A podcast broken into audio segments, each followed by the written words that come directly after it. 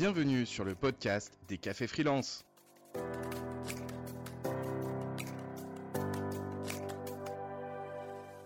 On se retrouve pour la deuxième partie du podcast consacré à l'équilibre entre vie pro et vie perso.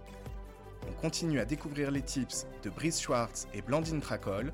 Vous retrouverez également la rubrique de Samuel Durand sur le Future of Work et enfin la minute de Caroline pour vous partager tous les bons plans podcast et chaîne YouTube.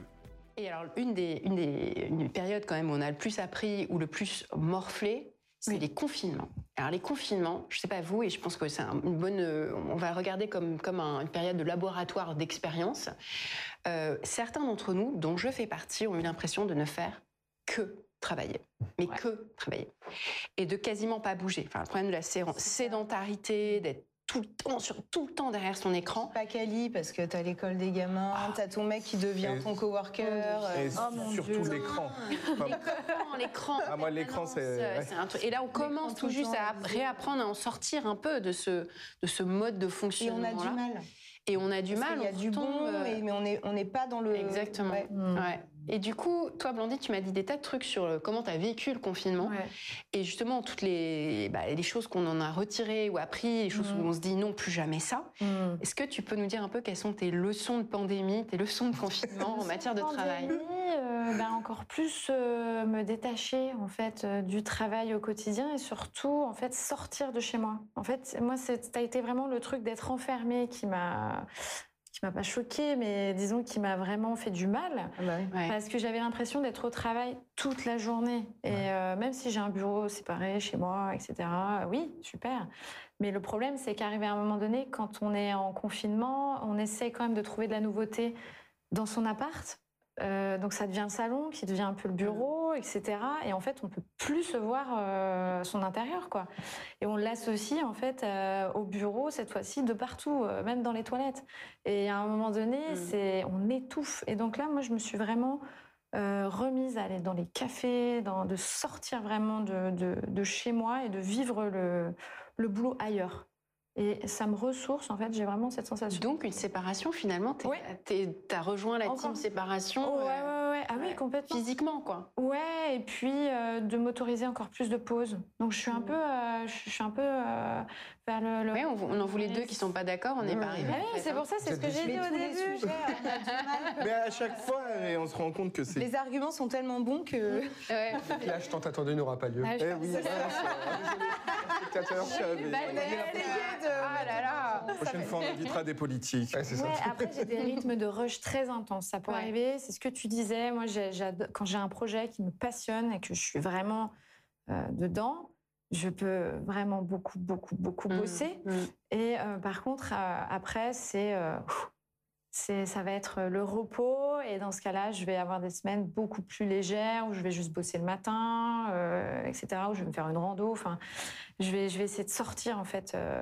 Il y a ça aussi avec le Covid, c'est que je, le fait d'être en ville tout le temps, ouais. enfermé, moi c'était très dur. Et là, j'ai vraiment implémenté aussi des sorties euh, nature, des, des voilà des excursions euh, rando euh, un après. Alors j'ai la chance de, de pouvoir le faire aussi 10 minutes de train et en mm. dehors de Lyon et c'est ok.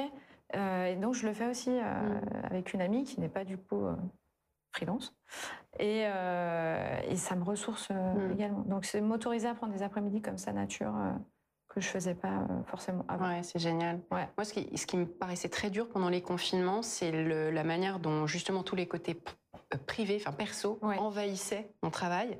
Et du coup, j'avais, moi, j'avais, je me disais comment je peux travailler plus? Et non, il y avait euh, le linge, les courses, machins, et tout le temps, tout le temps des corvées, des corvées. Et puis euh, vraiment pas possibilité de les externaliser, quoi. Les enfants qui demandent des trucs, qui se disputent, les disputes, les disputes. oh là là. Et du coup, moi, ma question en permanence, c'était comment est-ce que je peux travailler plus? J'avais l'impression que mon cocon de tranquillité, c'était le travail, et que ce travail, il était en permanence attaqué Mm. Et c'était hyper pénible. Du coup, c'est presque l'inverse en fait. C'est moi ma question, c'était comment est-ce que je peux travailler plus, travailler plus dans ce qui pour moi était plus paisible, parce que la vie, elle était chiante. Enfin, la vie était dure, quoi. Et c'est bah, c'est presque l'inverse. C'est comment est-ce qu'on se débarrasse des trucs.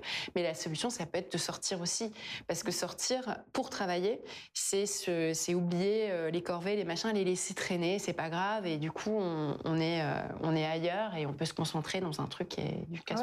Vous l'avez vécu comment, les confinements? Bah, moi, je pense qu'on est très résilient. Euh, c'est-à-dire que sur le moment, tu as l'impression que c'est génial, tu as du temps en famille. Enfin, moi, je l'ai pris comme ça, alors que j'avais ma boîte, euh, c'était la cata, j'étais partie pour lever des fonds, j'ai changé de plan. Enfin, donc, j'avais ce côté stressant, comme tout le monde a vécu. Mais en même temps, je me disais, bon, ah, c'est magique, c'est, euh, on n'a jamais vécu un truc pareil, de voir sa mm. famille, son gamin tous les jours. Donc, tu as ce côté résilient. Et ensuite, quand ça s'est arrêté, et maintenant, avec le recul, j'en ai un très mauvais souvenir en fait. C'est-à-dire que je me dis mais mais quelle angoisse on a vécu pour la santé mentale. Euh, t'en parlais, mais c'est une catastrophe, je trouve. Mm. Euh, et euh, non, j'en ai. Pour moi, c'est un trauma en fait. Mm, mm. Ça, ça, ne me convient pas du tout. Et d'ailleurs, je ne, j'ai beau avoir de la place à la maison, je, rares sont les moments où je bosse de la maison. Je bosse à, à certains moments où je suis fatiguée, je me dis bah je me pose, c'est plus calme, c'est sûr, t'es moins dérangé, t'as besoin de te concentrer. Mais j'en ai pas envie. Mm. Et ça m'est même arrivé, euh, donc soit d'être au bureau, alors on a plusieurs bureaux, on est à Paris, on est à Annecy, euh, donc évidemment soit d'être au bureau, euh, soit parfois même, je savais notamment récemment qu'il y avait personne à Annecy, eux, ils étaient en vadrouille, etc. Je suis allée dans un espace de, enfin, c'est pas un espace de coworking, mais un peu, c'est dans un bar, etc., où j'ai plein d'amis qui vont travailler. Et je suis allée me mettre là-bas avec des amis pour travailler. Je ne veux mm-hmm. pas être toute seule à la maison. Mm. Et, j'ai besoin d'un cadre différent. Euh, j'ai besoin de sortir, de voir du monde. Je pense que le côté social. Ah bah c'était celui-là, c'est le côté dans le travail, euh, enfin les petits cafés avec les collègues, tous ces moments-là, en fait, on se rendait pas compte à quel point ils sont importants. Et donc, je, fait, je me rendais pas compte à quel point j'aimais mes collègues, en fait. Ah ouais. Ah bah et qu'au bout d'un moment, tu te dis, waouh. aimer ta famille, en ah fait, être H24 avec eux et, mm. ne pas pouvoir faire, comme tu disais, tu as l'impression que ça vient t'agresser dans ton travail, mais mm. tu as besoin de ces moments fait, euh, où euh, tu t'es à fond dans ce que tu fais. Mhm. Donc ouais, non, moi le... Finalement, on est tous séparation là. J'espère que j'espère que Sam va nous amener un peu de, de fraîcheur, voilà, de différence parce que. euh, dis Brice, tu m'as dit une phrase choc. On va on va faire. Une ah bah voilà le débat, il arrive. Voilà, c'est parti. Tu m'as dit finalement derrière ce sujet, vie pro, vie perso, etc. En fait, il y a un sujet qui se cache derrière, qui est l'argent. C'est la base de tout nous, on a souvent essayé de casser ce tabou de l'argent mmh. dans mmh. Café Freelance. Est-ce que tu peux expliquer comment t'es venue cette prise de conscience et les leçons que tu en as tirées et quel rapport ça a avec vie pro, vie perso? Complètement. C'est vrai que maintenant un peu plus, mais il y a un moment, on parlait très peu d'argent parce que quand on est freelance, bon, l'argent, c'est toujours tabou en France quand même. Voilà, c'est pas pour mm. ça qu'on travaille quand même. C'est parce qu'on aime notre métier, qu'on veut servir le monde. On est tous des ONG. voilà. Après, bon, pour la petite histoire, moi, je viens d'un milieu populaire, donc pour moi, l'argent, ça a toujours été un sujet. Depuis que j'étais jeune, je me disais comment est-ce que je vais devenir riche plus tard? C'était ça ma première question quand j'étais jeune, mm. c'était euh, comment je vais réussir à, à, pas avoir cette vie-là plus tard et comment je vais m'en sortir et tout. Donc j'ai fait des grandes études, tout ça. Euh, et j'ai eu une période aussi, j'ai une petite période comme ça où je me suis dit bon, c'est avec l'argent, du moment que tu en as à peu près assez, c'est bien. Mais déjà, déjà que tu es freelance, tu es obligé un peu de toi-même aller euh, construire toute ta sécurité financière. bon, déjà, tu as les petites cotisations, taxes qui ne sont pas très élevées par rapport à d'autres structures ou aux salariés, qui t'assurent des très petites euh, sécurités. Mais du coup, il faut aller chercher au-delà de ça. Euh, plan épargne retraite, euh, investissement, euh, matelas de sécurité aussi, mutuelle, mm. prévoyance, mm. plein de choses. parce qu'au final, l'argent, c'est ce qui permet de continuer son activité. On peut, enfin, on peut continuer son activité ou pas, selon plein de facteurs. Mais si à un moment on est à court de cash flow, on n'a plus d'argent, on n'a plus de trésorerie, ben, on va devoir trouver un CDI, on va devoir euh, aller faire appel à l'État ou autre, on ne va pas pouvoir continuer. C'est un peu une des seules raisons, avec certainement le burn-out, la dépression, des choses comme ça, qui nous empêchent physiquement de travailler. Mais l'argent, c'est une des seules raisons qui nous empêche vraiment d'avancer. Et, euh, et, du coup, moi, j'essaie quand même de euh, me dire, je veux bosser moins, sans gagner moins. Mmh. Donc, mmh. j'essaie d'être plus productif, plus efficace. Là, le podcast, il y a peut-être des enjeux derrière qui arriveront derrière, avec potentiellement un business autour, des, des choses qui arriveront, un écosystème. Mais euh, voilà, bosser moins sans gagner moins, je pense que c'est quand même plus intéressant. Euh, et, puis l'argent offre, quand même une certaine liberté, j'en parlais tout à l'heure. Mm. Et euh, je, pense que les personnes qui, qui affirment que l'argent ne fait pas le bonheur, c'est souvent celles qui en ont déjà. Qui n'ont pas forcément connu ou ne connaîtront jamais le fait de ne pas en avoir, et du coup, mm. cette, cette privation de liberté que ça, que ça, que ça procure. Je, trouve que c'est une, mm. c'est une chance, c'est une chance, c'est un luxe incroyable de pouvoir se permettre de voyager, de bouger, de, de sortir, de, de changer d'activité, de se reconvertir. Mm. Quand on, Et de ne jamais parler d'argent, en fait. Ne jamais parler d'argent, ça. veut dire que ça n'est pas un sujet, donc euh, tu, as hérité de quelque chose. Quoi. Voilà. Mm. J'ai déjà rencontré des personnes qui me disaient ouais, moi je regarde pas mon compte en banque. Euh.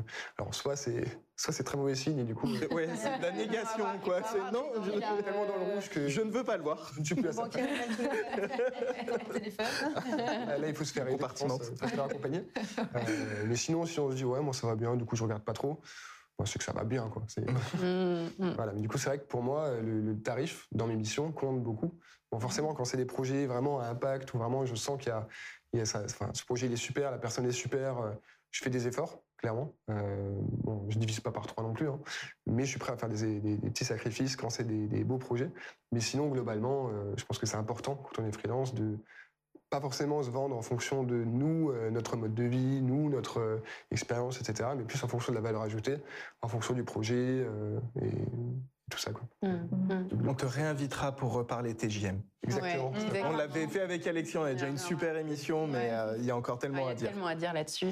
Et justement, l'argent, c'est peut-être une des choses qui fait, euh, ou la crainte de ne pas en avoir assez ou d'en mmh. manquer, c'est une des choses qui fait que les freelances travaillent quand même beaucoup, ou parce qu'ils facturent pas bien, qu'ils incluent pas les vacances et le repos, etc. Et du coup, ils ont tendance, une partie d'entre eux ont, tendance à travailler quand même euh, trop.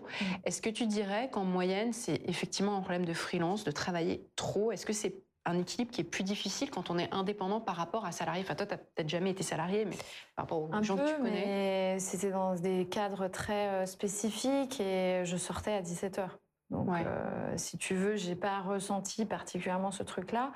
Euh, est-ce que c'est un truc de freelance? Je sais pas. Je pense que c'est aussi un truc. Il y a une personnalité derrière. Il y a quelque chose au niveau de la personne.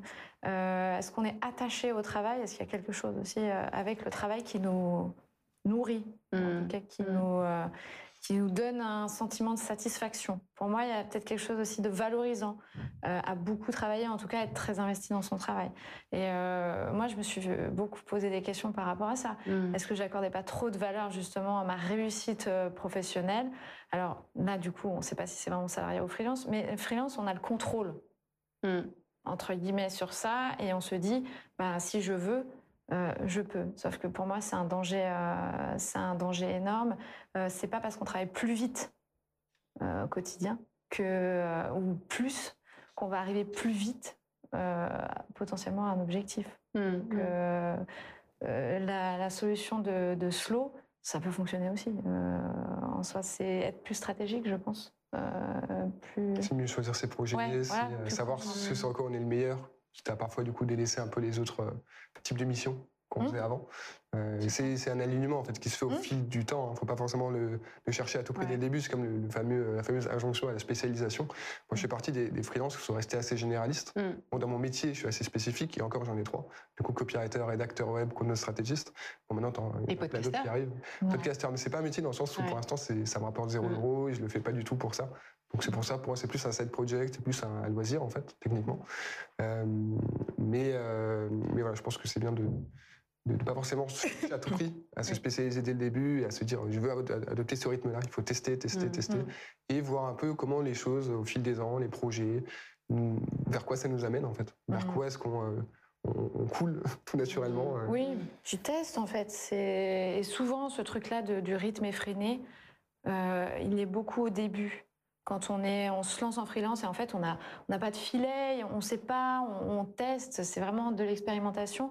Et en fait, à, chaque fois qu'on se prend un mur, en tout cas qu'on commence à être mal, euh, on se dit peut-être qu'il y a quelque chose qui ne va pas et on essaie de. Un... Toi, tu me disais que tu avais un baromètre. Voilà, c'est exactement. Et j'aime bien l'idée du baromètre. Ouais, et... Tu peux expliquer ce que c'est ton, baromètre? Alors, en fait, c'est vraiment à partir de, ma dépression que j'ai commencé quand même à avoir ce baromètre parce que euh, on est très vigilant Euh, et donc, quels sont euh, les éléments qui te permettent, les indicateurs qui te permettent de le corps, souvent déjà, rien que le corps, en fait, quand on sent qu'on a mal euh, de manière régulière quelque part. Alors les migraines, par exemple. Migraines, mal de ventre, mais même au niveau des yeux et, au niveau du corps en règle générale, on peut avoir mal aux épaules, dos. Enfin, il y a plein de choses. En fait, le physique quand même, il parle beaucoup aussi.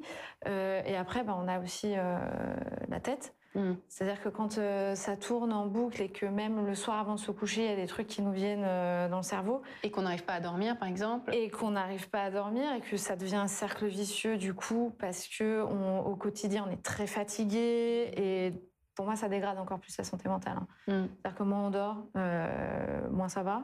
Mm. Donc du coup, c'est un cercle vicieux. Donc moi, je le vois au sommeil quand je dors mal. ouais. Moi, je le vois aux migraines. Vous, c'est quoi votre baromètre? Migraine, ouais, migraine. Ouais, hein tout, le ventre, les épaules, le sommeil. Il y en a plein En général, ils sont tous en même temps. Ça s'aligne en même temps. Et toi, Brice, t'as un baromètre pour si jamais il y a un truc qui va pas? Non, toi, t'es bah, toujours bien.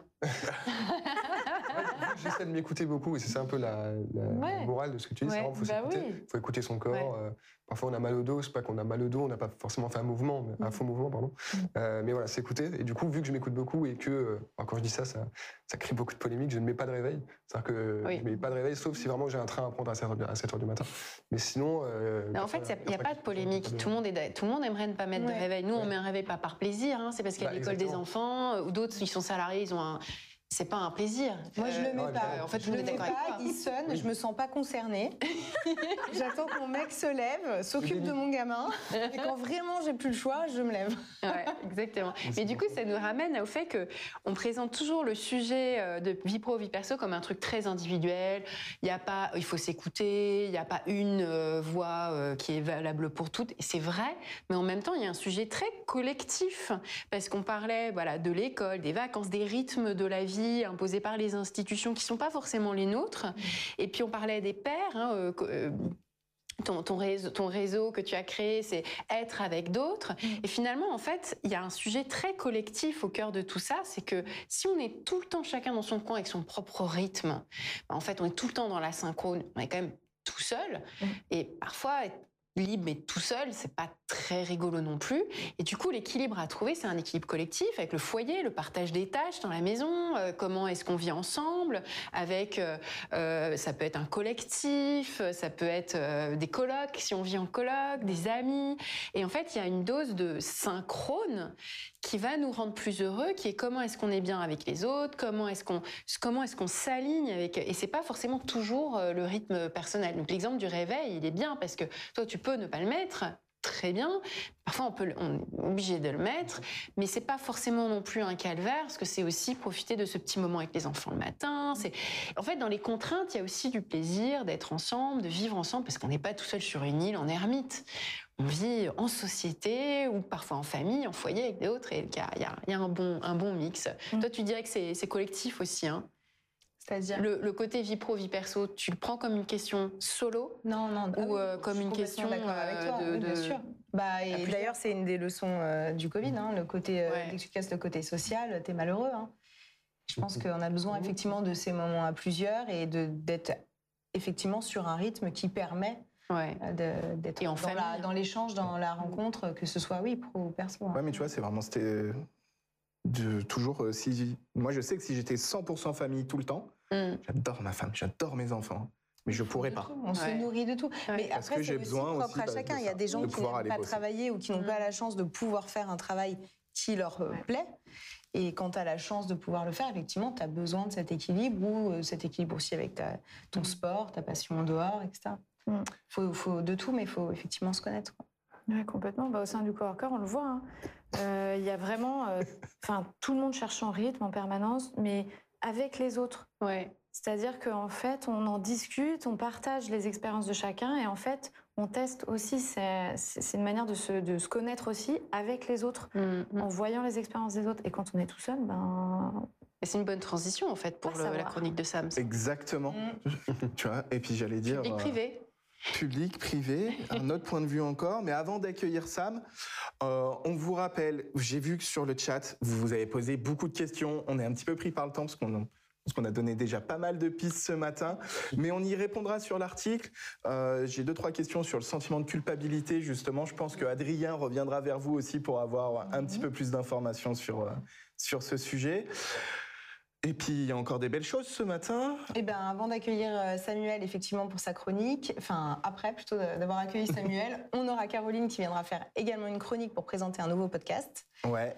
Et puis, bien sûr, les chatworkies, on a parlé hein, de solitude, de sortir de la solitude.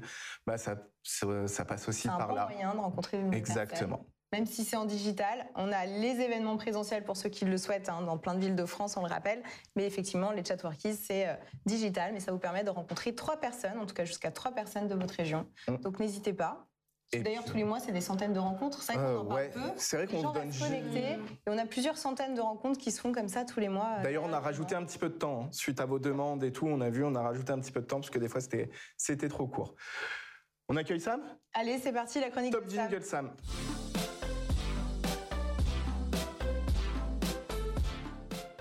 Alors je sais pas si vous nous avez entendu pendant le jingle, mais ce matin, si on voulait être chroniqueur sur les cafés freelance, fallait pas venir les mains vides. Et du coup, je crois que toi aussi, Sam, t'es venu avec un, joli cadeau. J'ai emporté une BD euh, dont on a fait le lancement d'ailleurs hier ensemble. C'était très sympa et c'est d'ailleurs très relié au sujet de la chronique aujourd'hui parce que j'allais commencer cette chronique en vous disant que ce matin, je me suis levé sans savoir si j'allais bosser ou si j'allais m'amuser. Et hier, c'était la même chose en fait en allant à cet événement. Est-ce que j'ai fait la promo de ma BD ou est-ce que j'ai passé un bon moment avec des amis en fait? C'était un petit peu les deux. C'était les deux. Et justement, vu que nos invités sont venus, euh, bah, pas les mains vides, comme on a dit, eh ben, on va vous proposer de les gagner. On va les faire. Ces, euh, ces bouquins. Donc, on a le livre de Laetitia, on a la BD de Sam. Dédicacé, hein Bien sûr. Dédicacé. spécialement pour les, auteurs du Café Freelance. Les, les suiveurs des cafés freelance. Ah, génial. Euh, eh ben, pour les gagner, on s'est dit de ouais, puis tous les mois on en voit de plus en plus vous faites des stories qui à chaque fin d'édition nous font mais vraiment rigoler. C'est vrai qu'on a des stories très très drôles de freelance qui euh, se filment, euh, enfin qui filment leur réaction en regardant le café freelance. Et euh, on en a qui dansent, on a qui et, et, ça nous fait vraiment rire et on apprécie parce que bah, du coup on a l'impression justement d'avoir ce côté collectif. on est tous ensemble. Alors nous on est sur le plateau, on vous voit pas, mais on sait que vous êtes là et les stories bah, nous, nous le rappellent.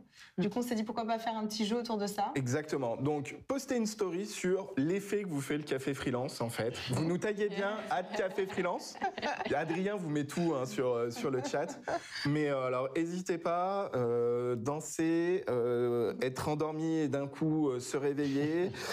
voilà. Ça, c'est des petits exemples qu'on a déjà. Qu'est-ce que ça vous inspire, cette, justement, cet équilibre vie pro, vie perso Si vous avez envie de l'imaginer mmh. en story ce matin, bah, ça vous permettra de gagner les super livres de Laetitia Vito et Samuel, dédicacés évidemment. Et du coup, on tirera au sort. On fera un vrai tirage au sort d'une main impartiale, donc pas la mienne. Mais entre les différents participants. Sam, je crois que toi. N'hésitez pas d'ailleurs, ah. enfin n'oubliez pas à nous taguer Café Freelance pour qu'on puisse reprendre vos stories euh, euh, et, vous annoncer justement qui aura gagné euh, les livres. Voilà. Canon. Et eh ben, hâte de voir les gagnants. Qui va remporter cette, euh, cette BD, ce super livre, qui, qui, qui, évidemment m'inspire plein, plein de bonnes idées. Euh, et quand j'écoutais euh, vos conversations, bah, j'étais d'accord avec un petit peu tout le monde tout à l'heure. et donc je me suis dit, en fait, ce que je vais raconter dans ma chronique, bah, ça n'a plus tellement de sens parce que. mais, je, vais quand même, je vais quand même vous le raconter pour savoir, pour savoir ce qui, vos retours et, avoir votre avis sur le sujet. Et avant de vous proposer cette frontière, tu parlais de, de vie publique et vie privée que je vous proposais. J'aimerais vous dire pourquoi j'aime pas cette opposition pro et perso pourquoi j'ai l'impression qu'il faut tout mélanger. Parce que ça revient pour moi à entretenir en fait l'idée que bah, le pro c'est le travail et c'est désagréable, et que le perso c'est le loisir et que c'est forcément agréable. Et on sait bien que dans, le perso il y a plein de trucs qui sont pas que du loisir, qui sont pas agréables, qui sont, vous avez parlé, pas liés à l'argent, il n'y a pas que le rapport à l'argent pour définir l'un et l'autre, et que dans le pro parfois, et c'est le cas d'aujourd'hui, c'était le cas d'hier quand on a fait le lancement de la BD, il y a tellement de trucs qui sont géniaux. Je dis mais c'est quand même dingue, c'est même pas un métier quoi, je peux pas être payé pour ça, c'est quand même fou. Euh, c'est tellement agréable. Donc en fait si c'est un travail quand même, même dimension de job Donc c'est du pro. Euh, et donc on sait bien que tout ça se mélange. Euh, et, en fait, on n'a pas tellement le choix aussi, dans le sens où bah, on est les mêmes la semaine, le week-end, pendant les vacances, pendant l'année. Et donc forcément, euh, bah, on noue des relations qui sont humaines quand on passe du moment au travail avec les gens. on a des relations qui sont personnelles, qui sont amicales, avant qu'elles soient professionnelles. Et tout ça fait qu'on n'a pas tellement le choix. Et il y a un truc qui m'a rendu un peu triste il n'y a pas longtemps. Je parlais avec un chef d'entreprise qui du coup manage plusieurs personnes et qui me disait qu'il était frustré parce qu'il a commencé carrière en, étant salarié, en étant pas manager, et il avait plein de copains dans sa boîte, et que maintenant qu'il était euh, du coup euh, DG, euh, il voyait les gens dans sa boîte qui étaient super potes, qui s'entendaient super bien, mais sans aucune retenue, tu vois, vraiment hyper potes. Et il se disait, mais ça, moi je m'entends bien avec eux, on a de bons rapports, évidemment c'est bonne ambiance, mais je suis toujours un peu dans la retenue parce qu'il y a un rapport de subordination et j'arrive pas à, me lâcher complètement. Et je crois que ça c'est un peu la seule limite à cette théorie de tout mélanger, c'est que quand tu as un rapport de subordination, mmh. ah, tu peux pas être vraiment à 100% dans, dans le fait de se lâcher. Mm. Et, je me dis en même temps, c'est tellement frustrant parce que euh, tu as des gens qui, du coup, ont un rapport de subordination et au bout d'un moment, quand tu vas changer de service, quand tu vas quitter la boîte, tu parles à truc comme ça, et ben à la fin tu te dis eh, on pourrait se revoir quand même on pourrait se revoir en dehors. Et tu avais tellement envie et les deux avaient envie en fait dès le départ. C'est juste que tu n'osais pas le faire. Tu te dis mais quel gâchis d'un point de vue humain juste parce qu'il y avait quoi une convention qui disait qu'il y avait un rapport humain qui était l'un qui était au-dessus de l'autre. Et ben non en fait c'est terrible parce qu'il y a humainement deux personnes qui ont envie de passer du temps. je pense que c'est d'ailleurs euh, pas forcément que côté manager. C'est aussi euh, quand tu es managé que tu te dis bah si je dévoile un peu trop de ma vie perso, bah, peut-être qu'à un moment donné, dans un règlement de conflit X ou Y, et eh ben, la personne va en connaître un peu trop, va s'en servir pour appuyer sur mes faiblesses ou sur mes forces, etc. Parce en fait, elle a du pouvoir sur toi. Quoi. bah oui, et parce qu'elle a du pouvoir et vice versa, parce qu'en fait, tu rentres dans des jeux de négo permanents aussi. Quand tu es manager, tu as tes propres règles qui sont, qui sont toi-même imposées par tes propres managers, etc. Et tu dois avoir ce rôle-là. Et parfois, quand on trop, connaît trop aussi sur l'autre, et eh ben, euh, ben, quelque part, tu sais que ça peut te faire perdre euh, un moment donné, une bataille, quelque chose que tu veux, etc. Et tu es toujours dans, ce, dans un sens comme dans l'autre, tu vois, dans la retenue. Dans la retenue, Je que c'est pas qu'une question de convention, c'est aussi euh, te dire qu'à un moment donné, ça, ça, peut te servir de bien connaître les personnes, comme ça peut te desservir aussi. Et tout le monde n'a pas le même niveau d'empathie mmh. pour comprendre aussi ce que tu peux vivre, etc. Donc je pense que c'est quelque chose qu'on aura du mal à, à, changer, en tout cas dans les ouais. Ça, c'est pour moi, c'est la limite, de Il y a l'affect, euh, c'est-à-dire qu'à partir du moment où l'affect rentre euh, dans les relations vraiment, il y a aussi une, un, on a peur, on peut avoir peur aussi de blesser quelqu'un. Et en tant que manager, bah, on doit aussi par moment poser des limites. Et je trouve que l'affect, ça peut. Euh, ça rend le métier plus difficile. Ouais, complètement. Mm. Donc, Et, et, au-delà de, au-delà sinon de la relation manager, il y a aussi toutes les personnes qui ont un métier qu'elles n'aiment pas, qui peut être subi, qui est alimentaire, où là, en fait, la rupture, elle est saine parce que bah, on veut se débarrasser assez rapidement de ça. Mm. Mais en dehors de ça, en dehors de ces personnes-là, euh, il n'y a aucune raison de faire la séparation. Juste éclatons-nous, on n'a qu'une seule vie, on est les mêmes tout le temps. Passons des bons moments, c'est ça le plus important. Et alors cette nouvelle frontière dont je voulais vous parler, c'est la frontière plutôt que pro-perso, qui est publique et privée. En partant du principe que, bah, en fait, euh, il y a des choses dans le pro et dans le perso qui sont privées et des choses dans le pro et dans le perso qui sont publiques. Et que, bah, il y a un certain nombre de choses qu'on veut garder pour soi, qui peuvent être certaines amitiés, euh, sa vie amoureuse, sa vie familiale, peut-être parfois des prises de position sur des sujets de société, des prises de position politiques. Parfois ça peut être public, ça, on choisit de faire son public, mais, euh, mais parfois ça peut être, on veut, on veut pour soi. Et du coup, je trouve que c'est plutôt sain de se dire qu'on va fixer soi-même le curseur un peu où on veut sur ce qui va être de l'ordre du privé et ce qui va être de l'ordre du public.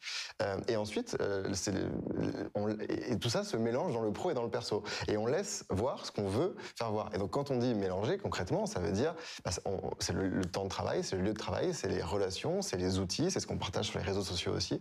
C'est tout cet ensemble de choses, l'équilibre pro-perso, que, que je préfère passer de du public au privé. Et c'est à mon avis d'autant plus important pour les indépendants. On n'est pas là pour rien. Alors pourquoi pour les freelances? Parce que un freelance, quand on y réfléchit, il propose une prestation. Euh, il y en a plein d'autres sur le marché qui proposent quasiment la même chose d'un point de vue réussite de, euh, la mission, d'un point de vue objectif, d'un point de vue j'ai un problème et le freelance apporte une solution. Il y en a plein qui proposent ça.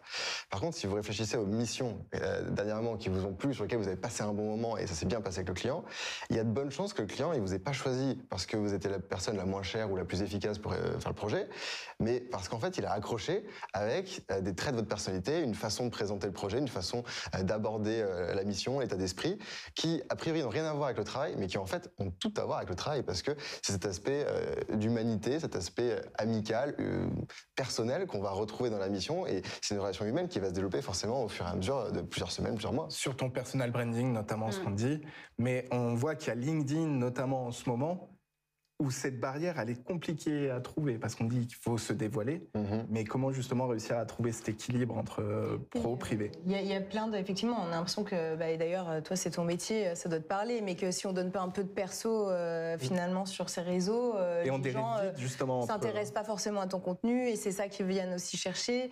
je sais pas si vous avez vu, je sais pas si vous suivez d'ailleurs Arthur de Time for the Planet. Mhm.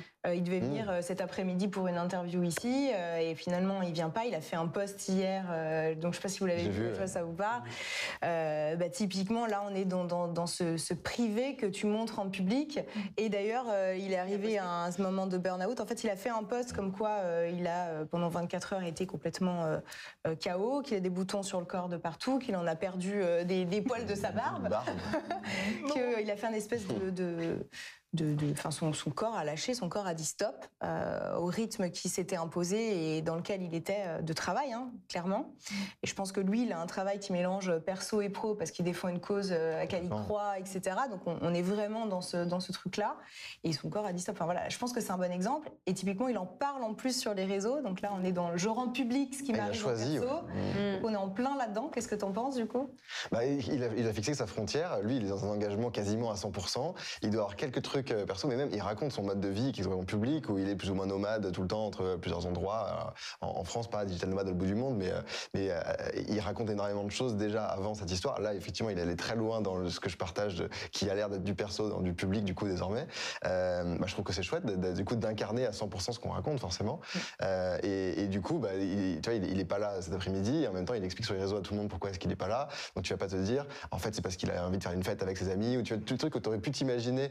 il a eu le dernier moment pour un truc, en fait, tu te dis, bah non, juste il est dans, la congruence ce qu'il raconte et ce qu'il fait. C'est, je trouve ça assez chouette. Mais, euh, oui, c'est impressionnant de pouvoir se dire que tu, fixes ton curseur. Et à contrario, tu en as d'autres. Euh, donc, tu as, ce phénomène sur les influenceurs, sur LinkedIn et ailleurs, euh, où tu as tendance à raconter beaucoup de persos et, même raconter des trucs qui, qui n'ont pas forcément lieu à être publics un jour. Mais pour la course au like, pour la course à être mis en avant à l'algorithme, tu vas commencer à te dévoiler. Et c'est là où, alors ça commence sur LinkedIn, mais sur Instagram, il y a eu beaucoup de phénomènes comme ça, où des gens racontaient trop, après tu te trop explosé. Et c'est là où il y a un vrai problème derrière, c'est que euh, tu, tu, des histoires qui sont censées rester pour toi, mais tu perds lequel est le prisme de ce qui doit être privé et public dans tout ça. Et mm. c'est là où il faut, faut garder la bonne frontière pas faire du striptease permanent. Non, c'est ça. Faire l'étalage de raconter ton, mm. ta, vie quotidienne, on, s'en fout en fait. Si ça sert pas à un objectif qui est plus grand, tu vois, qu'il n'y a pas un, poste à faire qui est intéressant. Mais c'est ça. Est-ce que ça, est que ça sert vraiment à part aller chercher des likes? C'est ça que je me demande. Parce que finalement, on prend l'exemple d'Arthur qui défend une cause qui est euh, juste magnifique et qui, est noble. Se, et qui se retrouve dans, dans, un projet qui est tellement gros que forcément, bah, ça lui coûte sur sa santé. Mm-hmm. Donc là, typiquement, on est dans, dans ce que tu disais, euh, au final, de pas, enfin, de pas avoir de, coupure, c'est pas bon pour toi à titre perso, tu vois. C'est génial pour la cause, mais c'est pas bon mm. pour toi en fait. Et est-ce que du coup c'est bon pour toi aussi d'aller montrer ça sur les réseaux, tu vois? C'est là où je me demande si euh, mm. même même pour des causes euh, passion, même pour des causes nobles, etc. Est-ce que cette coupure, est-ce que vraiment euh, surtout sur le public perso, elle est, elle est pas importante finalement? Et je fais mettre du temps c'est la dernière question à laquelle tu réponds. Ça okay. contient notre timing. Moi, je trouve qu'il a bien fait de faire ça sur ce sujet précis parce que euh, moi, en tout cas, tu vois, j'ai tendance à beaucoup travailler aussi, à être hyper engagé. Et en voyant autour de moi des gens qui se crament à un moment donné parce qu'ils sont hyper engagés, mmh. ça me fait lever le pied à des moments où me dire, en fait, je fais bien d'être plus calme à des moments, de prendre mon temps, tout ça. Et donc, ce qu'il a fait, euh, et, je pense pas, je pense vraiment qu'il a pas fait pour les likes ou qu'il a pas fait pour le ah buzz. et, en fait, et, du coup, et du coup, du coup, c'est une démarche qui est saine dès le départ quand il fait son poste et qui est hyper altruiste parce qu'en fait, ça va permettre à des gens peut-être euh, de se reconnaître, de se, de toucher, dire, ok, là aujourd'hui, en fait, je vais lever les pieds parce qu'effectivement, moi, j'ai pas des boutons partout comme ça, j'ai pas perdu la barbe, mais je me sens fatigué, j'ai des migraines, j'ai des indicateurs, j'ai un baromètre qui me dit un peu stop, ralenti. Et c'est un bon rappel, en fait, tu vois, parce que sans avoir vécu ce qu'il a vécu, moi, ça me permet d'avoir de prendre une leçon quand même.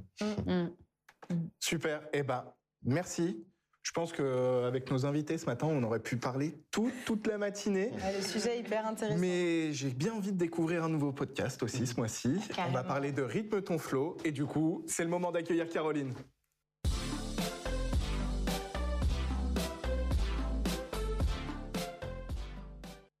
C'est bon. C'est bon Salut, Vous allez bien? Très bien, merci. Bon, super. Euh, moi, je voulais rebondir un peu euh, sur ce que tu disais, Sam, sur le fait que quand on est salarié, oui, quand on aime son métier, il n'y a pas forcément de distinction parce que voilà, on, kiffe ce qu'on fait, mais euh, il y a quand même un fait qui, enfin, quand on est salarié, on quitte le boulot à 18h, il y a une séparation qui se fait forcément. Et, en fait, on dit souvent, on, on vit pas pour euh, travailler, mais on, travaille pour pouvoir vivre. Et en fait, ça devient un peu plus euh, difficile quand on est freelance, parce que quand on se lance en freelance, en fait, on se lance dans un projet qui nous passionne. Et, euh, donc, en fait, son activité, ça devient un peu son, bébé. Et du coup, c'est un peu plus difficile de, de dire, c'est quand que je m'arrête, c'est quand que je lève le pied. Euh, de trouver en fait l'équilibre et la, juste frontière en fait euh, que euh, le salarié a plus facilement. Enfin voilà.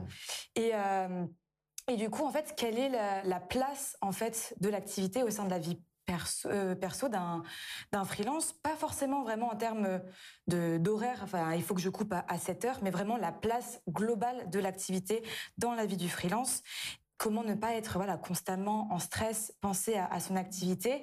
Et en fait, la solution, ce serait peut-être de replacer en fait le bien-être directement au sein de son activité. Et en fait, cet équilibre euh, dont on parle tant, euh, c'est le sujet favori de Sarah, qui est la créatrice du podcast euh, Rythme ton flow. En fait, chaque épisode, elle va faire intervenir un invité, ou enfin qui est un freelance ou une freelance, qui a justement réussi à trouver cet équilibre, pas forcément en termes de vie pro, vie perso, mais sur voilà sur l'équilibre entre ses doutes, de ses choix, de son activité et du coup, il y en a un que j'ai envie de vous parler, vu qu'on parle de, vie pro, vie perso.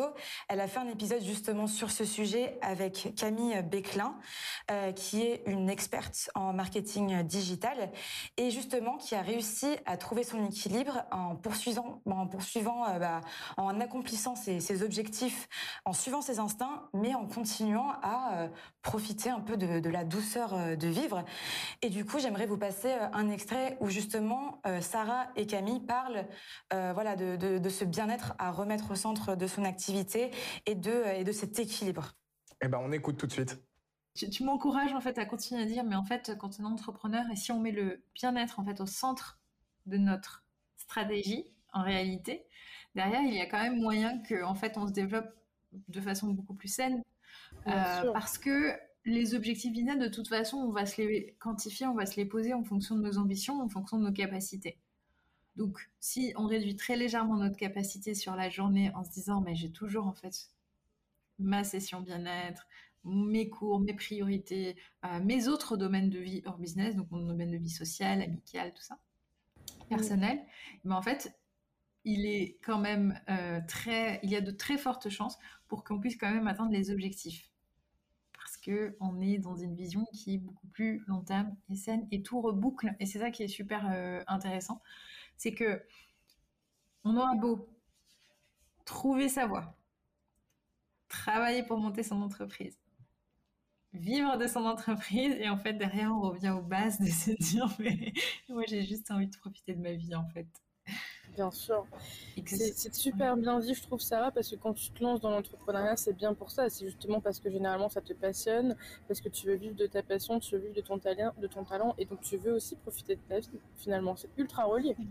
On se lance dans l'entrepreneuriat pour ça. Du coup, en fait, on parle beaucoup de bien-être, mais ça commence aussi par arrêter de se mettre la pression. Mmh. Euh, en fait, euh, Sarah, elle, euh, dans, son, dans cet épisode, elle, a un exemple qui est ultra imagé. Je vais conclure euh, là-dessus. En fait, elle, admettons, je suis, je suis freelance et voilà, je, finis une journée de travail. j'en peux plus et j'ai envie de, de, finir un peu plus tôt pour aller faire du sport parce que le sport c'est bon, ça va me faire penser à autre chose. Mais en fait, j'ai pas fini ma to-do list Donc en fait, euh, je vais me dire ah non mais il faut vraiment que j'aille au sport pour me décompresser. Et une fois que j'arrive au sport, je me dis ah mais j'ai pas fini. Mmh. Euh, en fait, du coup, dans la vie pro et la vie perso, il y a de la prise de tête, il y a de la pression qu'on se met. Sauf que en fait, si euh, voilà, il y a une stratégie viable, long terme, qui a été mise en place, qui est réalisable, en fait, la, la tâche que tu n'as pas finie, elle sera toujours là demain. le client, il est toujours là demain. Bon, à part, voilà, il me le faut pour hier.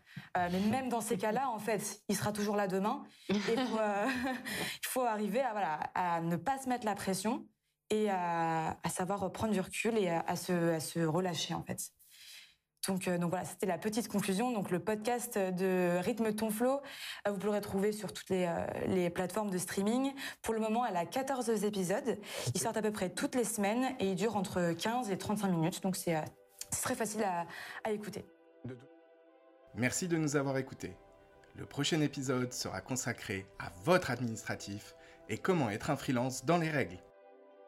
D'ici là, n'hésitez pas à consulter l'intégralité des replays des cafés freelance sur notre chaîne YouTube, de nous rejoindre sur nos différents réseaux sociaux Café Freelance et aussi de consulter tous nos articles sur le blog du Café Freelance.